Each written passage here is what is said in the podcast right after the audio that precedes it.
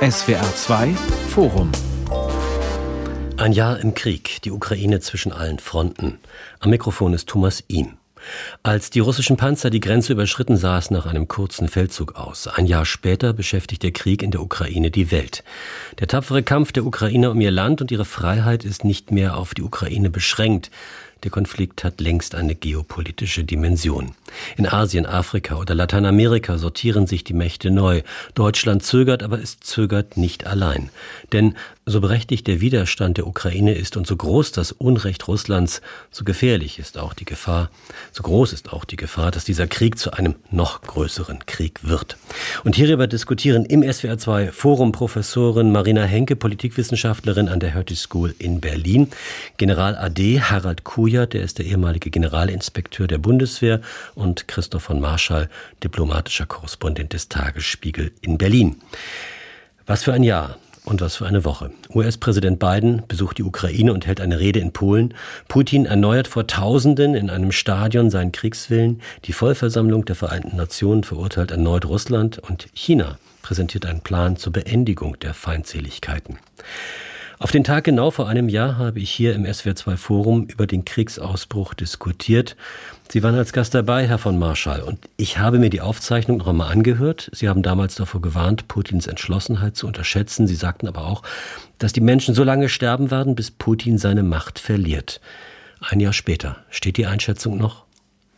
Ja, gerade auch der letztere Teil, also äh, den Kriegsverlauf habe ich natürlich nicht so eingeschätzt. Äh, ich dachte auch, dass Russland doch drückender überlegen sei und militärisch fähiger und die Ukraine hat mich mit ihrer Widerstandsfähigkeit äh, positiv überrascht. Aber ich glaube, dass wir in der Tat weiter äh, uns darüber im Klaren sein müssen, dass Putin nicht bereit ist, äh, nachzugeben, freiwillig und dass äh, damit stellen sich natürlich äh, Fragen, wie man überhaupt äh, sich äh, vorstellen kann, dass man zu einem Krieg, zu einem Kriegsende kommt, aber auch zu einem dauerhaften Frieden. Und ich persönlich denke, dass man zu einem Kriegsende erst kommt, wenn die Ukraine militärisch in die Lage versetzt wird, mindestens die verlorenen Gebiete, also die Linien vor dem Angriff vom vergangenen Februar zu erobern, möglicherweise aber auch mehr, nämlich Donetsk und die Krim. Über mehr redet man aus guten Gründen ganz sicher nicht, aber ich will das deshalb betonen, weil ich glaube, dass äh, Russland strukturell nicht friedensfähig ist, solange dort nicht eine, eine Art äh, Rückblick äh, auf das eigene imperiale Verhalten, auf eine Herrenmenschenattitüde delegitimiert wird, so wie das in Deutschland nach 1945 äh, passiert ist mit Denazifizierung und äh, Re-Education. Ich halte das für sehr, sehr notwendig. In Russland herrscht immer noch diese Vorstellung, es sei die historische Mission der Russen, äh, ihre Nachbarvölker mit zu beherrschen. Morgen werden ja am Brandenburger Tor Tausende für den Frieden demonstrieren. Sie folgen da einem Aufruf von Sarah Wagenknecht und Alice Schwarzer, die ein Manifest für den Frieden geschrieben haben. Mehr als 600.000 Menschen haben im Internet ihren Namen darunter gesetzt. Herr Kujat, ist dieser Wunsch nach Frieden klug oder naiv? Ich denke, jeder Mensch sollte den Wunsch nach Frieden haben. Und insbesondere natürlich für die Ukraine ist das ein ganz wichtiger Wunsch. Also diese Initiative, wenn ich das so konkretisieren darf ob ich die Initiative gut finde. Ja. ja, wissen Sie, äh, ich finde es gut, dass Menschen dafür eintreten, Frieden zu schaffen. Das finde ich gut. Ich habe diese Initiative nicht unterschrieben, ich assoziiere mich auch nicht damit, aber ich finde es richtig, dass jeder seine Auffassung dazu äußern sollte, öffentlich, dass wir auch eine offene Diskussion darüber haben, auf welchem Weg wir Frieden und Sicherheit für die Ukraine erreichen können. Frau Henke, sowohl Putin wie Biden haben in dieser Woche Reden gehalten, die man als Durchhaltereden ansehen kann. Entschlossenheit trifft auf Entschlossenheit. Wie festgefahren sind denn die Fronten derzeit? Ja, wir haben zwei Visionen einer Weltordnung hier zu hören bekommen. Ähm, Biden natürlich ähm, mit einem Fokus auf Rechtsstaatlichkeit, Demokratie, auf den Zusammenhalt der NATO, auf den Zusammenhalt der westlichen Welt und Putin, der seine Bevölkerung auf einen sehr langen Krieg einschwört, auf eine Kriegswirtschaft und die ganze Schuld äh, des äh, Krieges dem Westen zuschiebt. Und äh, beide Seiten sind entschlossen. Ich stimme Herrn Marschall mit ein. Putin ist vielleicht ein bisschen entschlossener, weil sein ganzes Regime davon abhängt, wie dieser Krieg ausgeht. Er kann nicht überleben als Präsident von Russland, wenn er diesen Krieg verliert. Davon bin ich persönlich überzeugt. Und deshalb wird er wahrscheinlich auch alles geben, um diesen Krieg zu gewinnen. Herr Kujat, nochmal zu Ihnen. Sie waren nach der Jahrtausendwende Generalinspekteur der Bundeswehr und damit Deutschlands höchster Soldat und danach dann auch noch Vorsitzender des NATO-Militärausschusses. An der Schnittstelle von Militär und Politik haben Sie sich dann immer wieder mit unbequemen Einschätzungen eingemischt, auch nach Ihrer Dienstzeit. Und derzeit treten Sie als Mahner auf. Jedenfalls fordern Sie nicht noch mehr militärische Unterstützung für die Ukraine. Warum? Nun, das hängt damit zusammen, dass ich eben nicht nur Vorsitzender des NATO-Militärausschusses, also des, dem höchsten Gremium der NATO-Generalstabschefs war, sondern ich war auch Vorsitzender des NATO-Russland-Rates und der NATO-Ukraine-Kommission der Generalstabschefs und ich kenne beide Seiten sehr gut und ich habe sehr oft auch in schwierigen Zeiten mit beiden Seiten eng zusammengearbeitet. Um nur einige Beispiele zu nennen, ich habe die Beitrittsverhandlungen mit Polen geführt, mit Ungarn und mit Tschechien, also die erste Runde. Und ich war auch für die anderen bis 2005 für die anderen Beitrittsländer verantwortlich.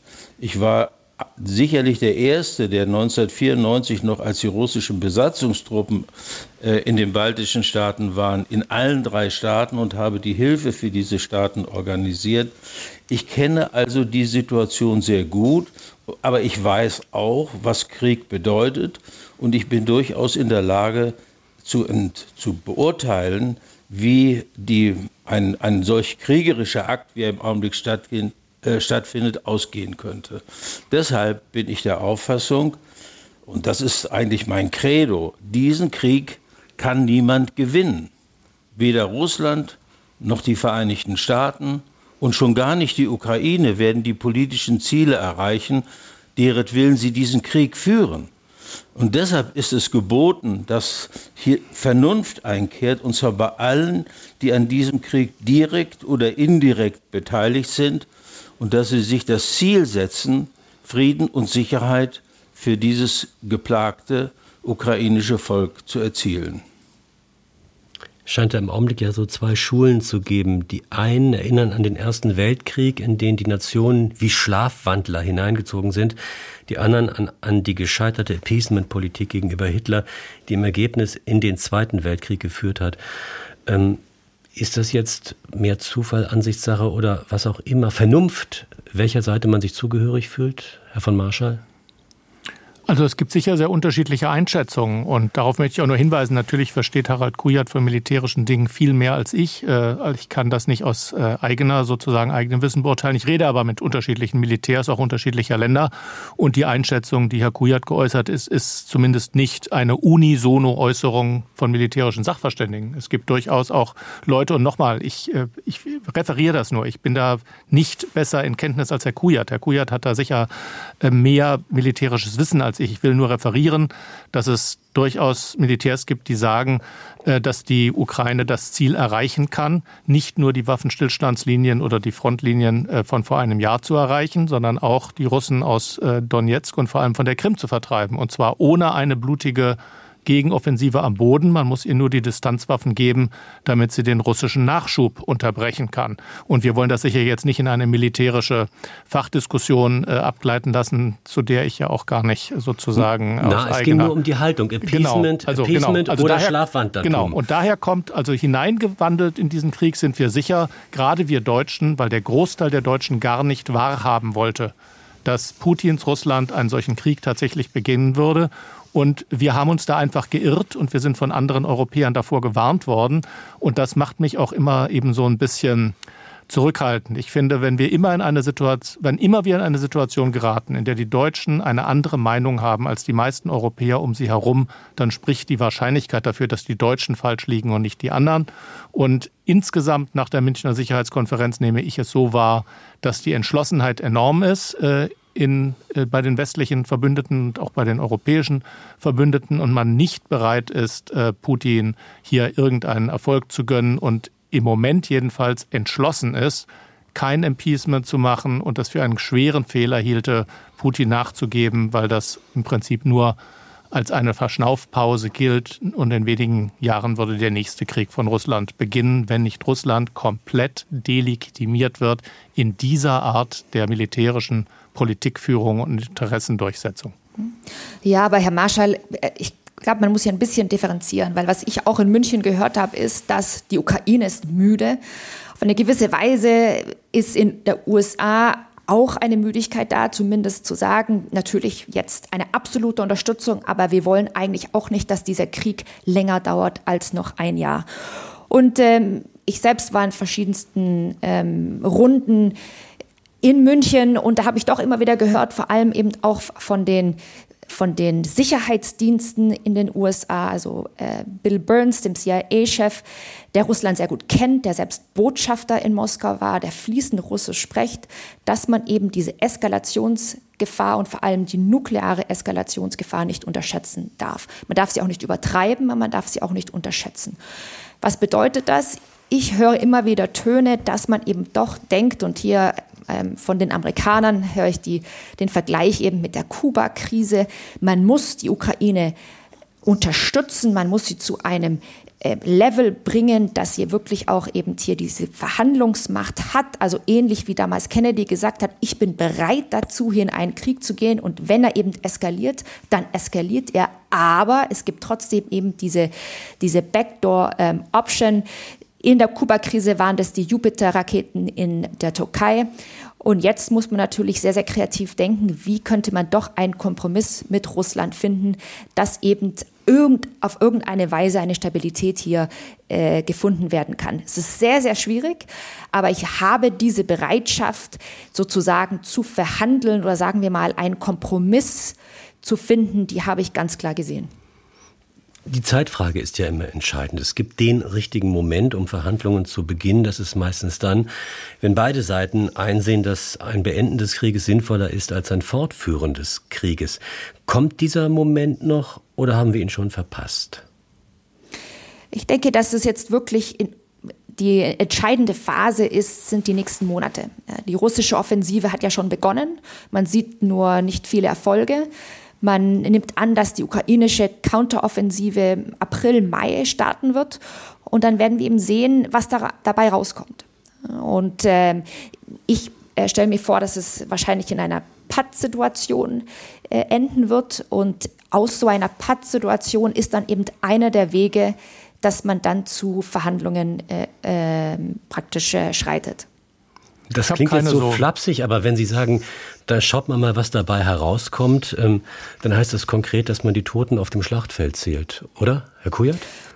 Also ich würde zunächst gerne noch ein, eine Erwiderung auf Herrn von Marschall äh, machen. Ich teile die Auffassung des amerikanischen Generalstabschefs und des ukrainischen Oberbefehlshabers. Der amerikanische Generalstabschef hat gesagt, die ukrainischen Streitkräfte haben erreicht, was sie erreichen konnten mehr ist nicht drin und jetzt muss verhandelt werden. Der ukrainische Oberbefehlshaber General Saluschny, von dem ich sehr viel halte übrigens, hat gesagt, das politische Ziel, das äh, Zelensky verkündet hat, nämlich die Krim zurückzuerobern, ist nicht erreichbar. Ich brauche allein um die Gebiete, die Russland seit dem 24. Februar letzten Jahres erobert hat, mindestens 500 moderne westliche Kampfpanzer, 600 bis 700 moderne westliche Schützenpanzer und 500 moderne westliche Haubitzen. Wenn ich die nicht bekomme, bin ich zu einer größeren Offensive nicht in der Lage. Das heißt also, was er sagt, ist, ich kann das mir vorgegebene Ziel, politische Ziel nicht erreichen und ich kann nicht einmal das erreichen, was ich mir selbst zum Ziel gesetzt habe, nämlich die Russen so weit zurückzudrängen, dass sie dastehen, wo sie am 23. Februar standen.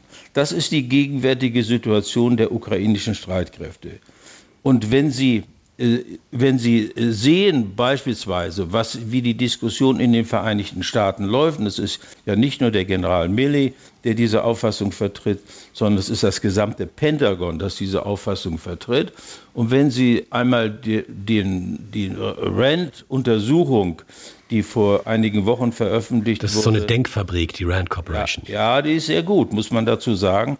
Und das ist keine Organisation, keine Denkfabrik, die sozusagen in der Opposition zur amerikanischen Regierung äh, steht, sondern die ist sehr eng mit dem Pentagon verbunden und berät das Pentagon auch. Ich selbst habe in meiner Zeit, in meiner aktiven Zeit auch Aufträge an diese äh, Denkfabrik gegeben. Die sagen auch, das große Risiko, und so schätze ich es auch an, es sind drei große Risiken, mit denen wir konfrontiert sind. Das erste große Risiko ist ein langer Krieg, ein langer Abnutzungskrieg. Das zweite Risiko ist die Ausweitung des Krieges, des derzeitigen Krieges in der Ukraine zu einem Krieg um die Ukraine zwischen der NATO und Russland. Und das, das dritte Risiko ist die nukleare Eskalation. Und diese drei Risiken sind real. Und es ist nicht im Interesse der amerikanischen Regierung und des, Amer des, amerikanischen Volkes, eines dieser Risiken einzugehen und deshalb müssen jetzt Verhandlungen zu einer Beendigung des Krieges geführt werden. Ich halte das für vernünftig und es ist auch in Übereinstimmung mit der gegenwärtigen militärischen Lage und den Möglichkeiten der beiden Seiten. Also ich habe ein ganz anderes Bild, muss ich ehrlich sagen. Äh, ich nehme das alles viel, viel offener wahr und ich äh, muss auch äh, sagen, wenn, wenn jemand sagt, ja, das ganze Pentagon, alle denken so, überhaupt nicht. Ich habe hab auch ein anderes München erlebt als Marina Henke und das liegt daran, dass München eben eine sehr vielfältige Veranstaltung mit sehr vielen unterschiedlichen äh, Debattenforen und unterschiedlichen Teilnehmern ist und je nachdem, mit wem man spricht, kriegt man sehr unterschiedliche Antworten. Das bezieht sich, das hatte ich auch vorhin schon gesagt, auch auf die militärische Lage und äh, die Aussichten. Und diese Offenheit, äh, die sollten wir uns klar machen. Also ich würde hier überhaupt nicht widersprechen, wenn Herr Kujat sagt, es gibt diese Risiken, die sind sehr real. Völlig einverstanden. Es gibt diese drei Risiken, sie sind sehr real. Aber das heißt eben auch nicht, dass die sozusagen das, in, das Geschehen äh, diktieren. Und wenn es heißt, Verhandlungen sind vernünftig oder jemand sagt, wir sollten uns alle Frieden wünschen, das, das ist ja sozusagen, da kann jeder unterschreiben. Das ist, äh, das ist ja gar kein Problem. Nur worüber soll denn bitte verhandelt werden? Verzeihung, wenn Wladimir Putin sagt, Verhandlungen kann es nur geben, wenn die Voraussetzung ist, dass davor bereits klar ist, dass alle derzeit russisch besetzten Gebiete auch von Russland annektiert werden können und bei ihnen bleiben. Und worüber soll man verhandeln, wenn die Ukraine sagt, es kann überhaupt nur Verhandlungen geben, wenn die Voraussetzung dafür ist, dass die territoriale Integrität der Ukraine wiederhergestellt wird. Da gibt es ja nicht den kleinsten gemeinsamen Nenner überhaupt. Und beide Seiten sind in einer Situation, dass sie nicht so leiden, dass sie bereit wären, sich von der anderen Seite Bedingungen diktieren zu lassen. Und der letzte Punkt, auch China sagt ja interessanterweise, die territoriale Integrität ist die Bedingung für das Kriegsende. Sie sagen nicht dazu, wie sie das erreichen wollen, sondern es wird aber als ein Prinzip hingestellt und das ist für die Chinesen sehr wichtig, weil es ja für sie in der Taiwan-Verbindung wichtig ist. Da beanspruchen sie ja auch territoriale Integrität aus ihrer Sicht. Und deshalb eben sind die nächsten Monate so kritisch, weil ich stimme Ihnen äh, zu, Herr Marschall, dass gerade gibt es noch keine Grundlage zur Verhandlung. Aber was jetzt eben in den nächsten Monaten passiert, vielleicht überraschen uns die Ukrainer, weil die haben sie uns immer wieder überrascht. Vielleicht überraschen uns auch die Russen, aber ich denke einfach, es muss erst abgewartet werden, was jetzt in dieser, in dieser neuen Kampfperiode passiert.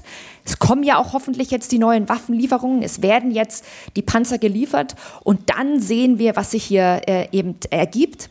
Deshalb äh, gerade äh, kommt es nicht zu diesen Verhandlungen. Aber ich denke, es gibt einfach eine Verhandlungsperspektive, die einfach auch auf dem Tisch ist. Und es ist eine Möglichkeit, die wir eben eventuell äh, betrachten müssen. China hat ja ganz überraschend ein, ganz kurz, China hat ja ganz überraschend einen Zwölf-Punkte-Plan auf der Münchner Sicherheitskonferenz äh, angekündigt und jetzt auch präsentiert. Da geht es um Waffenstillstand und Dialog. Im Westen überwiegt aber bei diesem Plan das Misstrauen. Man unterstellt den Chinesen da vor allem eigene Motive und Interessen. Ähm, ist der Zwölf-Punkte-Plan also damit schon Makulatur? Ich glaube, Herr Kujat, Sie wollten jetzt ohnehin was sagen, aber vielleicht auch zu dieser Frage. Ja, ja.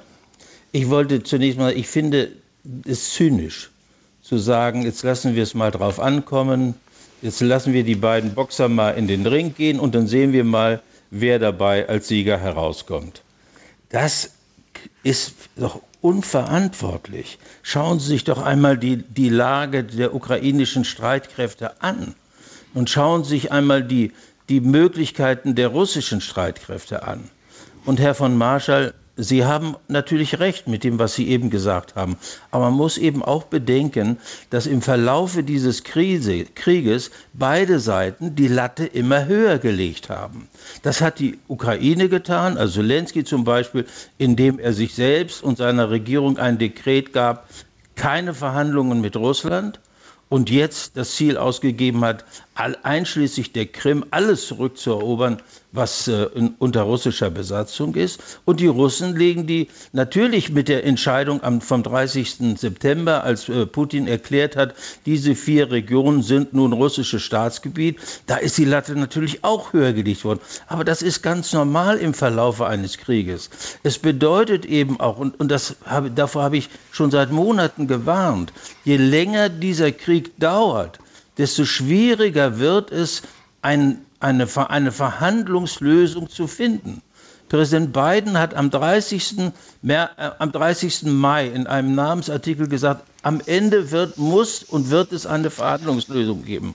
Und wir haben die Zeit verstreichen lassen. Wir haben die Phasen in denen wir eine Einigung hätten erzielen können, bis jetzt dreimal aus meiner Sicht verstreichen lassen. Im Augenblick lassen wir gerade die dritte Phase verstreichen. Sie wird dann zu Ende sein, wenn das eintritt, was wir gerade gehört haben, wenn nämlich die Russen ihre große Offensive beginnen, die noch nicht begonnen hat, sondern im Augenblick testen sie nur die Schwachstellen der ukrainischen Streitkräfte aus. Da sind äh, viele Analysten sind da nicht ihrer Meinung. Das mag der Fall sein, aber sie sind dann eben in der falschen Meinung.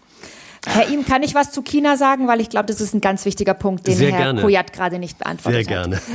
Aber Herr Kujat kann auch gerne was zu China sagen. Aber erst Ja, ein Frau- Wort, ein ja. Satz nur zu China.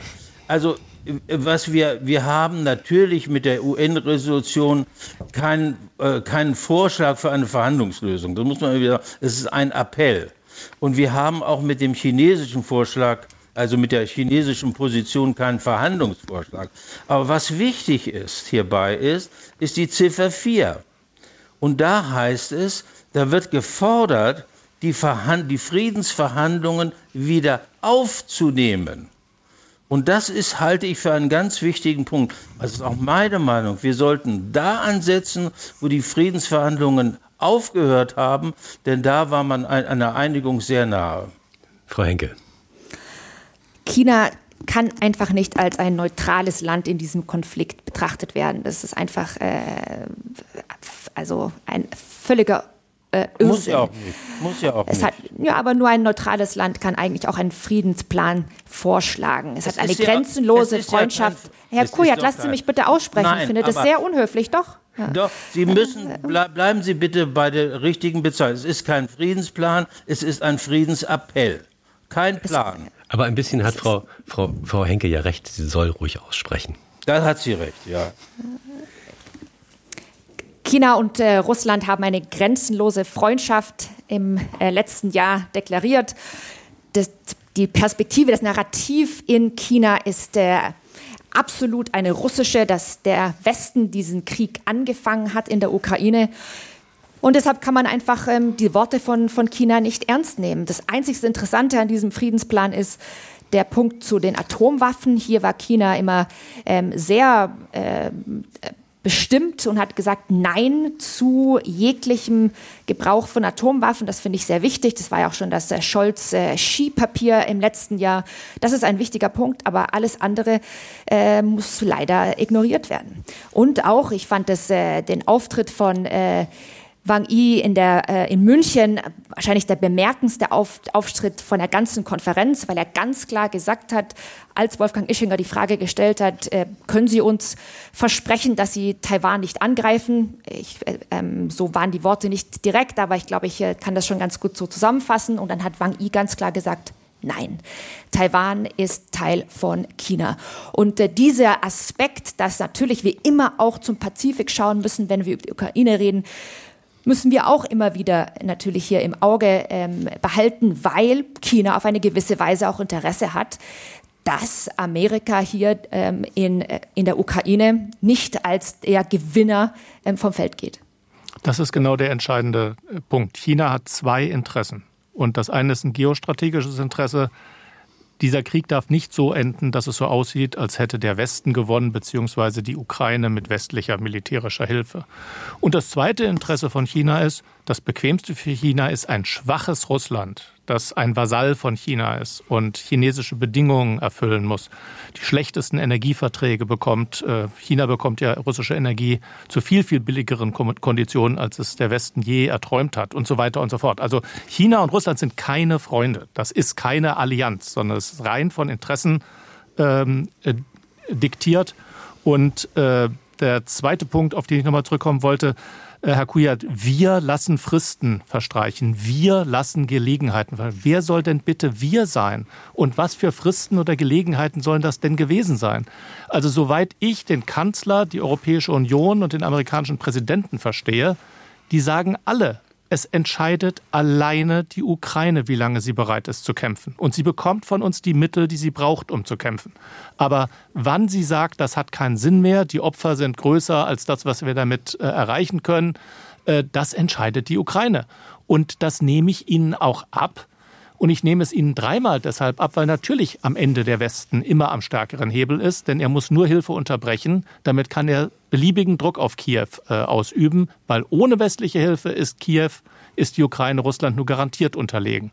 Aber bisher sehe ich das nicht. Und ich weiß auch nicht, welche Frist, welche Gelegenheit da verpasst worden sein soll. Und das ist noch der letzte Punkt. Nur ein neutrales Land kann verhandeln.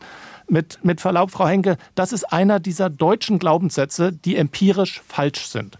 Äh, es gibt so ein paar Glaubenssätze, äh, die ich hier seit einem Jahr immer wieder höre und der mit der Neutralität ist einer davon. Wer verhandelt im Moment? Wenn verhandelt überhaupt oder vermittelt die Türkei unter einem Präsidenten Erdogan, der Russland kürzlich eine indirekte Niederlage beigebracht hat. Und Putin akzeptiert ihn dennoch, obwohl Aserbaidschan, also der Schützling der Türkei, mit türkischen Drohnen gerade Armenien besiegt hat, was der Schützling Russlands ist. Also, dass man neutral sein müsse, um zu vermitteln, das stimmt nicht. Das ist äh, so ein bisschen, also stimmt empirisch nicht. Ich weiß schon, dass der Wunsch dahinter steht, aber empirisch ist das nicht richtig. Genauso wie der häufig zu hörende Satz, gegen eine Atommacht kann man keinen Krieg gewinnen. Dann nicken alle Deutschen immer, als klingt das wahnsinnig eingängig. Es ist aber empirisch falsch.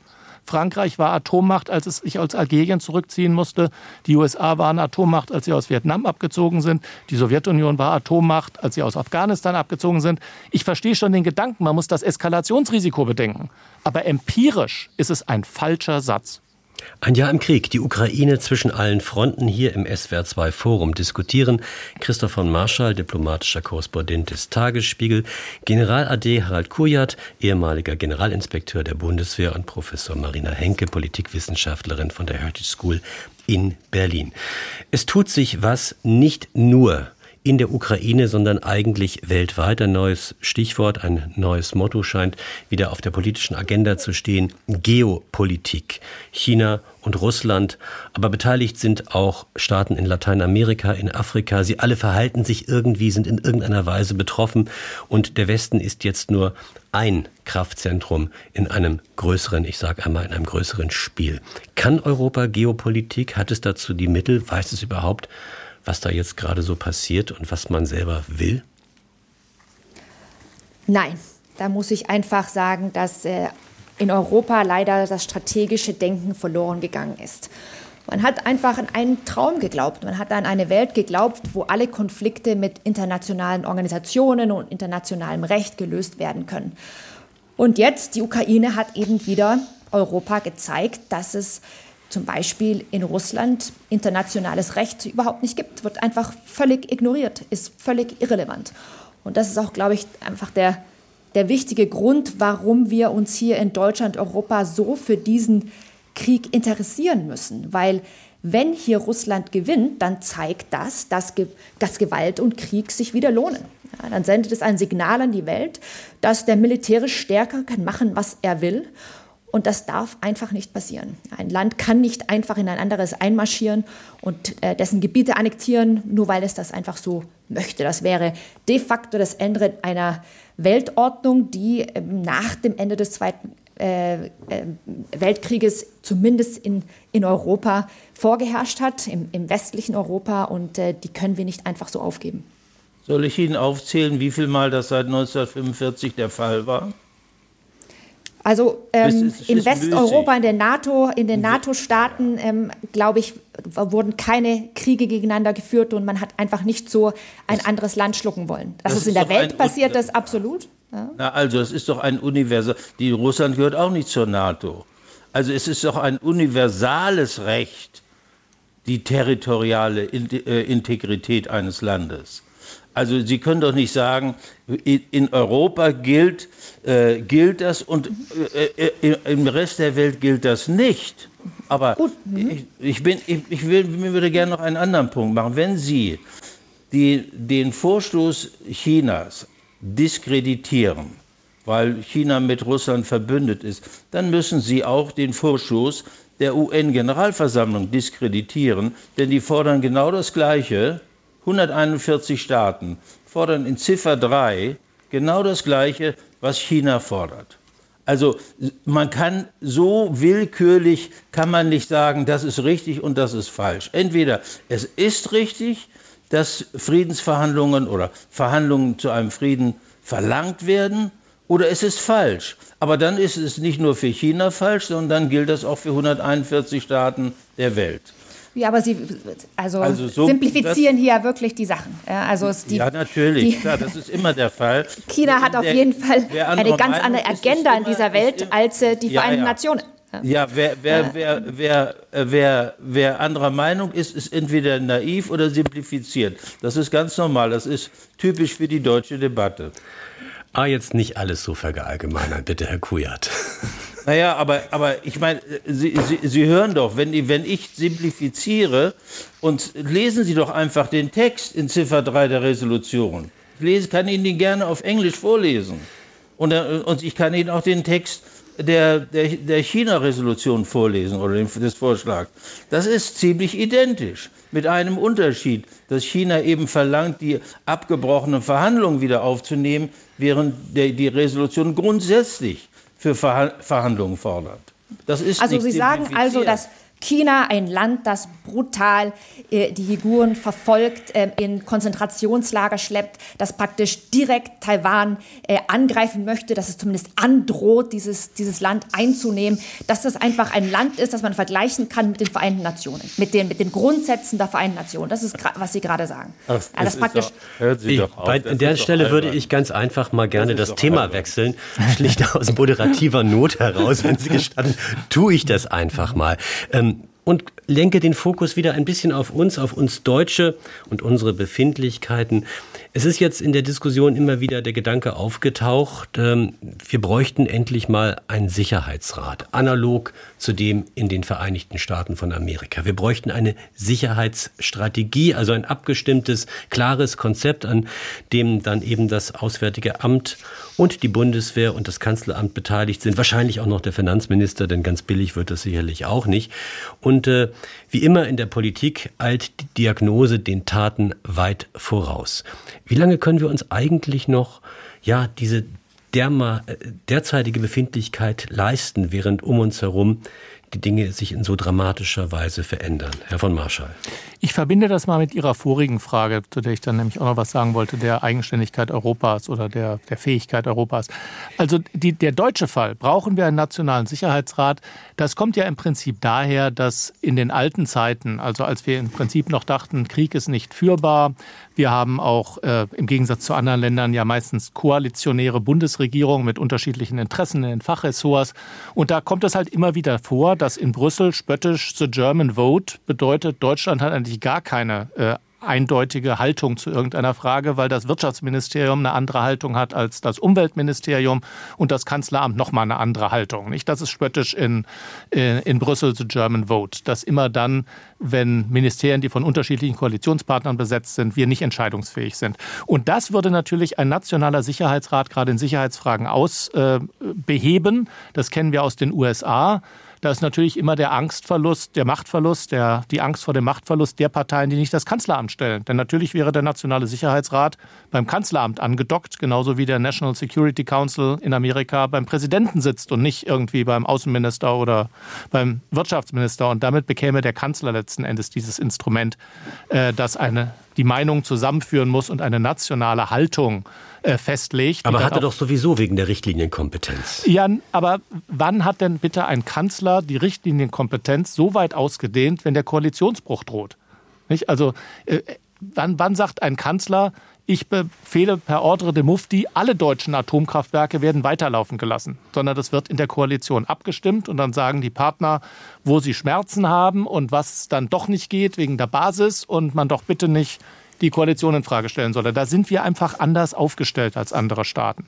Und das ist sozusagen jetzt dieses Bindeglied. Natürlich wäre ein nationaler Sicherheitsrat eine Verbesserung, was die deutsche Meinungsbildung betrifft, der Regierung. Aber was sie nicht beheben kann, was ein nationaler Sicherheitsrat nicht beheben kann, ist die mangelnden Fähigkeiten. Und auch nicht die mangelnde Fähigkeit, äh, die, den Willen, Fähigkeiten, die man hat, zu nutzen. Und das ist doch, was wir hier in Europa jetzt in dieser Krise wieder erleben.